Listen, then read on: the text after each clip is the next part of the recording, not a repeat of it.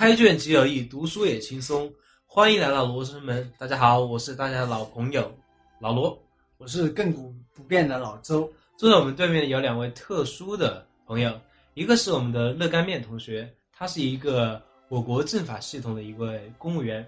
然后他也是我们一个专栏作者；另外一个是我们的美女原装主，她是一位葡萄酒的品酒师，然后也是我们的专栏作者。好，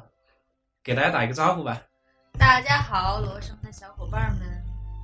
大家好，我是热干面。好我我可以吐槽一下吗，老罗？嗯，你说那个美女说的有点点美女，然后你瞬间让我想起有一个有一个动画片叫我叫 MT。好吧。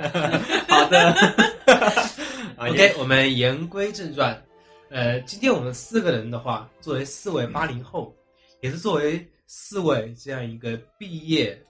三四年、四五年的这样一群大学生，我们来谈一谈我们对八零后这样一个群体的一个感受。呃，我想分这样三个层次来讲，一个是我们面临的这样一个婚恋的这个方面，然后第二个是我们的工作和我们的事业，第三个层次是我们的理想。首先，我们来谈一谈我们这个婚恋，好吧？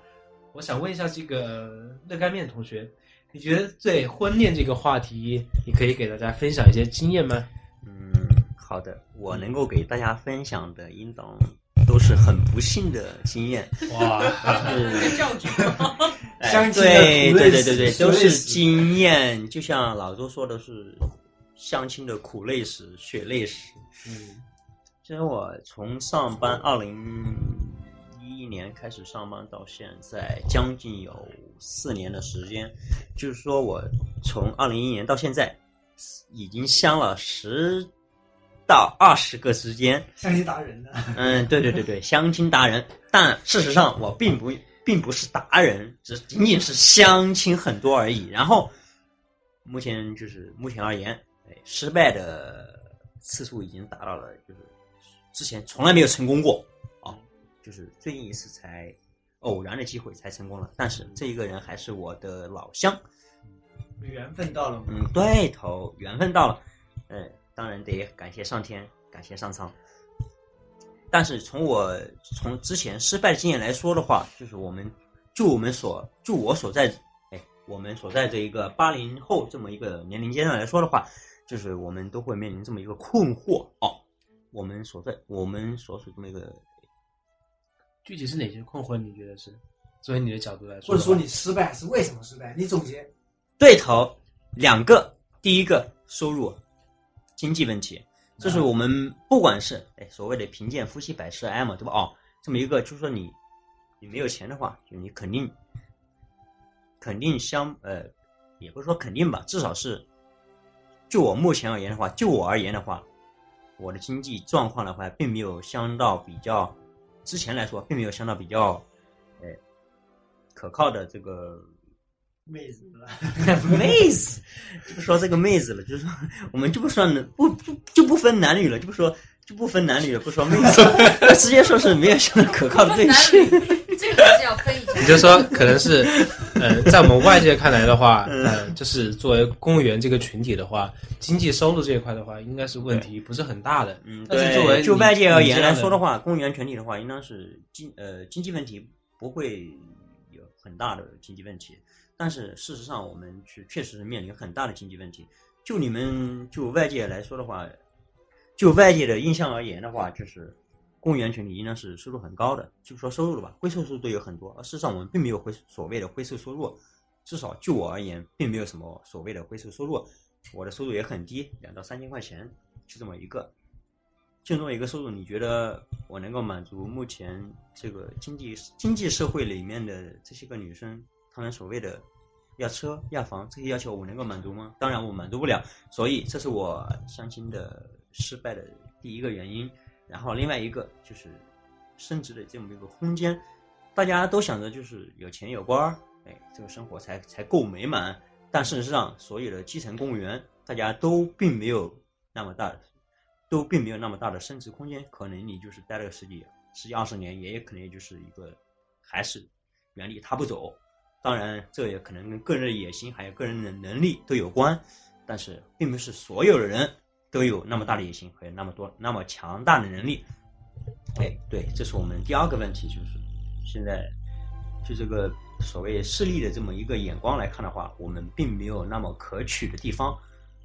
这是我目前面临的这两个问题。而事实上，我现在所相信的最后最后一对象，我也很感激他，他能够看上我。虽然我并不具备我之前所说的那么的两个优势的话，哎他能够看上我，我非常感激他，谢谢。这是真爱呀！哎刚才老袁我觉得他他他最后这句话就是怕他现在女朋友听到这期节目之后果断的，他 听不到。那老袁，你觉得你听了那个呃热干面的呃这个分享之后，你有什么感受？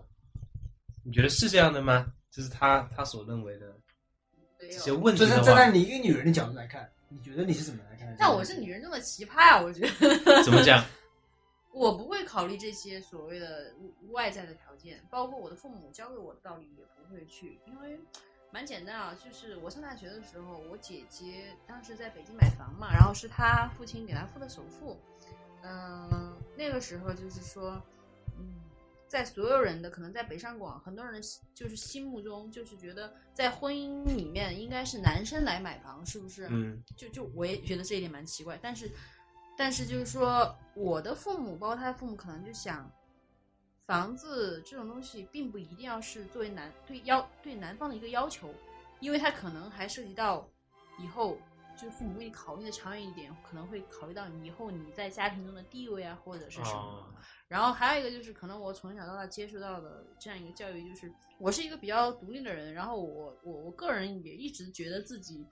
会有能力，就是说在在未来的时间里面创造自己的财富，所以这些都不重要嘛。我觉得关键一点就是人品好，要爱你 够了。可以这样讲吗？就是说，嗯、第一，你认为这个物质条件它不是最重要的，然后第二，你也认为我自己可以通过自己的努力获得一定程度的物质条件，虽然不一定是最好最好的那一种，但是我可以获得让我自己满意的这一种，可以这样讲吧？可以可以，嗯，好，那老周这一块怎么想的？我跟他们几个人情况不一样，是吧？我现在还是单身的。他们，比如说我们面面，他这个虽然相亲了很多次，但是成功了嘛，啊，然后也有也有人结婚了，也有人正在谈准备结婚在。但是我目前确实是单身。呃，我现在因为奔三了，所以家里对我的要求也是说尽快的去找一个对象，准备结婚了。呃，但是我个人的想法是这样的，就是说，呃，在我家庭这种经济条件不是特别充分的情况下，或者说，呃，我认为、目前的条件不能够给对方一个比较呃踏实生活的情况下，我觉得，反正我现在还有奔三还有个这个几年嘛，我还不如先做做自己想要做的事情，自己去创造一点东西，对吧？等我觉得这个条件成熟了之后，然后我再去找一个合适的姑娘啊、一起结婚，我觉得这样是比较好的。当然，如果这个过程中，在我奔三的过程中，如果有这个不急于结婚的姑娘，啊，能跟我处得来，我觉得这个点也是非常好的。嗯啊，听了刚才三位这个朋友的分享啊，我这样一个感受，就是我们这个大众传媒里面所报道的我们八零后所形容的八零后，实际上和我们真实情况是很不一样的。比如我们对物质条件这一块，有的会很看重，但有的不一定。但我想更多的话是我们八零后的话，嗯，更加注重我们这样个人的一个感受，不管是在婚姻或者工作，对吧？我想这一点的话，可能是我们和呃我们前一代人六零后、七零后是很不一样的一个地方。然后我觉得这个也是我们这这一代人的话，应该说是我们进步的一个地方。所以我觉得啊，对于我们八零后的，比如像男孩子来说的话，也不要把这个物质条件这一块给自己过多的一种压力，反而是束缚了自己前进的这样一个脚步。嗯，我是我是这样想的。嗯那我们先稍事休息一下，我们继续来聊一聊我们八零后遇到一些困境，或者说我们四个人遇到了一些困境和困难。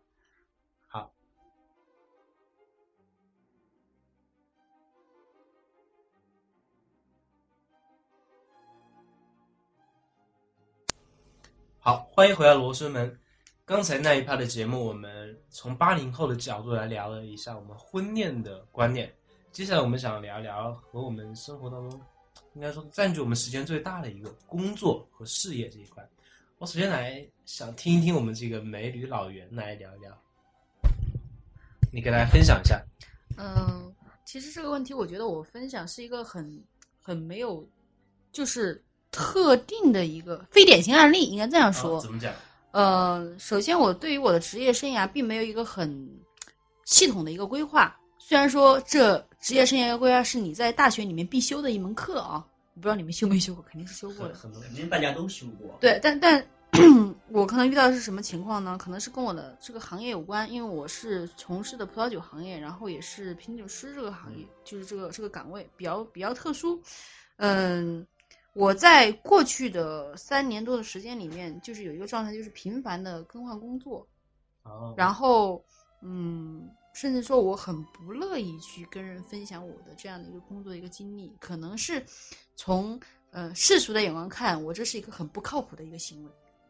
就是证明你还没有成熟，证明你还没有懂事，还不能够明白自己身上肩负的责任，是这样。嗯、但是我前一段时间就是跟一些人聊天的时候，就也有也有提过，嗯，你可以就是说，在这个工作里面待的不开心，然后你可以跳槽，然后你换工作，换了工作之后呢，也未必就是收入会降低啊，还是什么，一般情况下都收入是会有增长的。嗯再一种情况呢，就是你把你所有遇到的不不开心，然后包括痛苦也好，当成一种磨砺，当成一种修行，然后你把你这个工作就是可能五年、八年、十年这样坚持下来，然后成为世俗人眼中一套很完整的这样的一个事业的一个线路。嗯但是其实我就觉得这两种究竟你应该取哪一个？嗯，我觉得没有人能够告诉你答案。嗯，因为人生不是说一直以来都会有精神导师的。嗯老师，我们我们学习阶段老师他只会引领我们一个阶段，然后父母的话，他们的那个阅历也是有限的，然后一些所谓的成功的人士，他们会用他们的一些观念去教导你，但是这些成功人士，我我说的成功人士就是说。在事业上，在金钱上，他们嗯是人生的赢家，但是这种成功是否就是真正的你就是怎么说呢？最美妙的一个状态也不见得，因为我我我可能觉得家庭也好啊，事业也好，还有蛮多地方也好，你内心的一个归属感呢，对都是考验你是否成功的一个标识。首先，这样一种成功道路是否可以复制？然后第二，即使是可以复制，是否适合你，对，对吧？因为每个人心里面他想要的东西是不一样的。嗯嗯嗯，好，嗯，我们有请这个面面来分享一下。嗯，好的。正如刚才老袁所说的，他就是说他不喜欢的岗位，或者他不喜欢的这个，不说行业吧，就是说他不喜欢那种状态，他就想跳出去，抽离出去。哎，我觉得这是一种很好的，嗯，就是说，就相对很多人来说，就是干一行爱一行，就是他想的是另一种状态，就是说，哎，我不喜欢这一行，我就不干这一行，并说我喜欢这一行就干一行。但与但是呢，相当于很多人来，呃，相对于呃，不是说不是说相当于很多人来说，就是至少就相当于我来说吧，哦，就是说我现在干这一行的话，我想努力的把它干下去，很好的干得很好，然后获得于获得于我所想那种，获得于我所想那种物质和精神的那种满足感。但是正如老袁刚才说的，归属感，归属感是什么呢？我之前我写过一首关于孤独的诗，五首，孤独五首。其中有一首说是“生而似犬，孤孤而鸣，不知所属”，就是我们不知道我们自己所要归向的是哪一处，我们不知道所想的归归向，不知道我们自己的归宿在哪里，所以我们才会孤独，所以我们才会觉得一种有一种内心的一种痛苦感。这个问题和刚才老袁提的是一样的。啊，对，我觉得是一样的，是不管是我们就是职业的差别，或者是人生体验的差别，或者是其他的想法的差别，但是我觉得所有的终极的关，终极的一个问题都是我们都要去哪里，对吧？这是一个 这些问题，我觉得那我想严肃的。问一下面面，就是你对你现在这样一个公务员的这个岗位的话，有没有归属感？或者觉得你对这个法律这一块，你是不是比较喜欢和？嗯，我觉得老罗提这个问题很有建设性，就是说我按照我之前所想的话，就是说，哎，不是说之前所想的，就是按照我现在所想的也是这样子，就是说我学了这么多年的法律，我能否把我所学的东西能够用到我的这个用以谋生的这个生存技能里面去？如果我能够用到里面去，我会我会的我会获得这种一种心理上的很大的一种满足感。如果我用不上去，我会有一种挫败感，就是说我前面的大半生都白费掉了，我会有这种感觉，那可以说你现在的话，应该说是还是有一定满足感，有一定点对吧有一定的满足感，但是嗯这种满足感是仅仅是心理上的，就是说。哦我刚才都已经说过了，就是公务员行列这一个，就是就不说这公务员行列，就说这个律师，还有除掉这个公务员行列，除了呃还有律师呀、还有其他类似于跟法律相关的这些行业，就是说，就这个目前的这境况而言，并不是所有人都能够从这一个行业里面能获得这个物质上的满足感，哦，对吧？哦哎就是说目前就是你觉得精神上，我觉得还是有一定满足感，有一定但可能的满足感在物质方面还是有很大的一个差距。嗯，对对对，和我的心理预期有一定的差距。哦，那你目前的话是怎么考虑的？可能还是会坚持下去，还是嗯，正如老驴变换一下呃，正如老罗提出这个问题，就是说，呃，我，呃，我能否从这个从目前这种境况，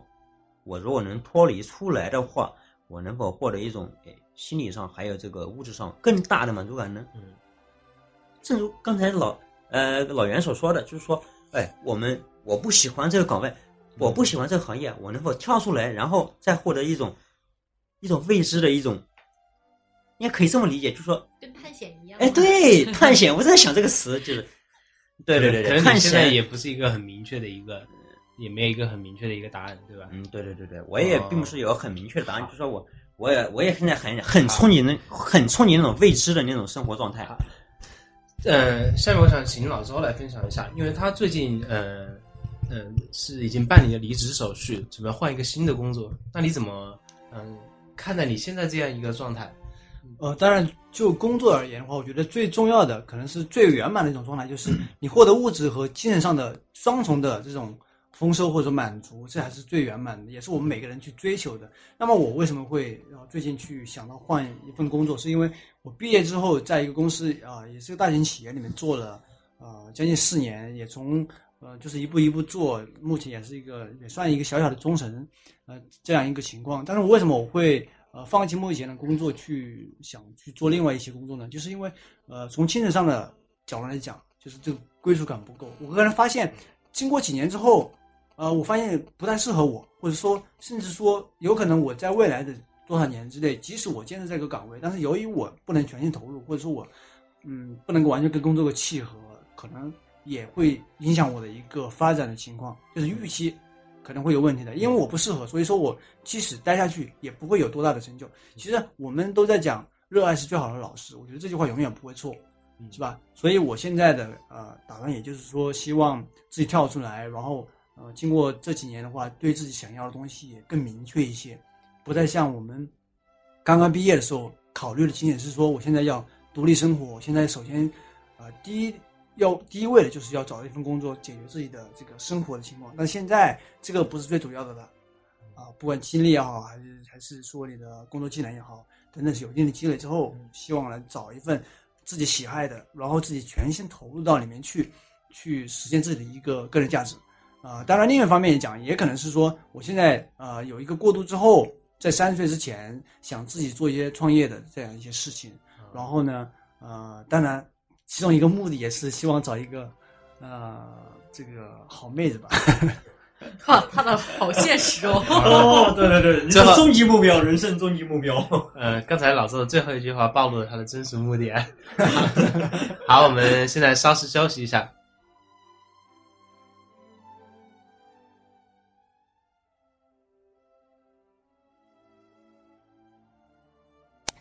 好，欢迎回来，罗生门。刚才那一趴我们在谈我们的工作和事业，这块老罗一直还没有讲完。我想讲一下，其实对于我们八零后来说的话，我们都是想在这个物质和精神上能有一个很好的一个调和，嗯，包括对于我来说也是这样的，嗯，我可能对于目前这样的一个做这个咨询培训的工作来说，呃，应该说是在精神上还是有一定的寄托的，我觉得起码在兴趣上还是有一定的感兴趣的，觉得是在做一个比较有意义的事情，但可能在目前的，可能和我们面临普通普遍的情况是一样的，可能在物质这方面没有很好的不能双丰收是吧？对，满足我们这样的一个呃这个丰收。当然的话，呃，目前来说的话，也很难说是我非常满意这样一份工作。可能我也是在不断的寻找一个什么工作是最适合我的这样一个过程。嗯，但是起码我觉得像我们这样一群人，在不断的努力的过程当中，能够慢慢的明晰自己未来的方向在哪里。所以我我对这方面是有信心的。嗯呃，刚才我们讲这个工作事业，那工作事业的话，实际上如果能够和我们下面谈的话题理想能够结合在一起，那就是非常完美的一种状态的。我想听一下老周来讲一下这个，你觉得这个你现在目前的理想是什么？或者你从小到大的你一直想实现一个什么样的一种愿景？呃，其实每一个男人都有一个做 CEO 的这样一个梦想，我想我也不不例外。所以说，刚才我们讲到工作的时候，我也想讲说自己去创业，因为创业的话，就很可能虽然说开个皮包公司，但是也有可能做 CEO 嘛，对不对？啊 当然这是开玩笑啊。呃，我想如果说我要呃实现这样一个梦想的话，我想肯定也是需要自己去付出很多去摸索，因为这条路没有办法别人去教你去走，或者说像我们的王思聪这个兄弟一样，是吧？呃，父亲给有这么点家长给他，然后让他去试验，去这样去不断的去试错。我想我没有可能没有太多这样的机会，但是我觉得这个也没太太大问题，就是只要去尝试了，我才知道。假如说有一天我这个呃创业不是太成功，第一次不成功，那我可以来第二次嘛，第二次不成功来到第三次。我想我的理想的话，其实你要说理想的话，呃，这是一方面吧，这是一方面。当然，罗生门也是我的理想之一，嗯，也是很重要的一点。好，老袁，老袁是一个对未来没有任何的职业生涯规划的人呢。好吧，其实就是和我喜欢的小伙伴儿一起干一份事业，嗯然后其实归源到最根本的，因为我我始终觉得人最终都是要回归家庭的嘛。我只是希望父母，包括以后家庭的每个成员都幸福安康，其实很平淡的那种，我觉得很满足，嗯没有一定要轰轰烈烈的干一份事业的那种。嗯，其实我觉得理想或者是梦想的话，也不一定是轰轰烈烈的，对，但它我觉得一定是特别的，会在我们生命当中打下一颗独特的烙印，对吧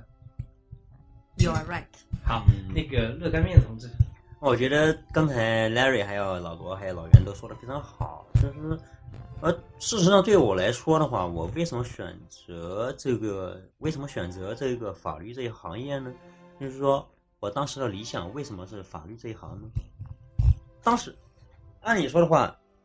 我们每一个人从这个呃幼儿园到初中、高中、大学，我们可能会就是因为这个个人这个生活阅历，还有这个学识的不断增长，可能会改变自己的这一个这个理想规划啊。当然老袁他说自己没有任何规划，这是我不相信的哦。但是对于我来说，我上高中的时候，呃，应该说是上初中的时候，我们一个政治老师他跟我说：“哎，陈秀颖，你特别适合，特别适合这个做律师。”然后哇，然后我就从这个，当时我就立下志向，我一定要干法律这一行。然后我就从这个上初中、上高中，然后我当时就我就第一次愿望是报的法，报的这个法律这个专业，然后法学应该是法律法学专业，然后学了四年之后，虽然我经历经历过无数的挫折，包括这个个人这个工作还有这个婚姻方面的挫折，但是我始终坚持不变的，就是我一定要干这一行，我肯定不会变的。就说虽然说，哎，我现在目前干的不是很突出，但是我能够有这么一个坚定的目标，我觉得我以后还可还是可以坚持下去的。这就是理想。我我觉得他真的是个很幸运的人，你知道吧？他就是很小的时候，他心中就有一个种子，就是立志一定要干什么干什么，很强烈啊。但是我觉得我蛮不幸，我就没有。而且我觉得很重要一点就是他对这个东西确实是感兴趣的嗯啊、不是外界强加给他的，对吧？嗯，我觉得在那个呃面面兄的这个内心里面，他就是从小就打打下这样一个烙印，我要成为一个法律人。然后他十几年来吧，应该有十几年了，然后也是一直在走这样一个路径。虽然目前的话会面临一些困境，但我觉得他的，起码说他自己是很笃定的、很满足的。嗯，那对于我来说的话，我觉得我一直以来想做的一个事情就是说，嗯，我想作为一个可以叫做创变者，或者说叫一个 maker，一个创客。因为我作为我的性格来说，我一直想做一些不同的一些事情，然后这个事情是要能够呃充满意义的，嗯、这一块可能这一块和我从小的这样一个嗯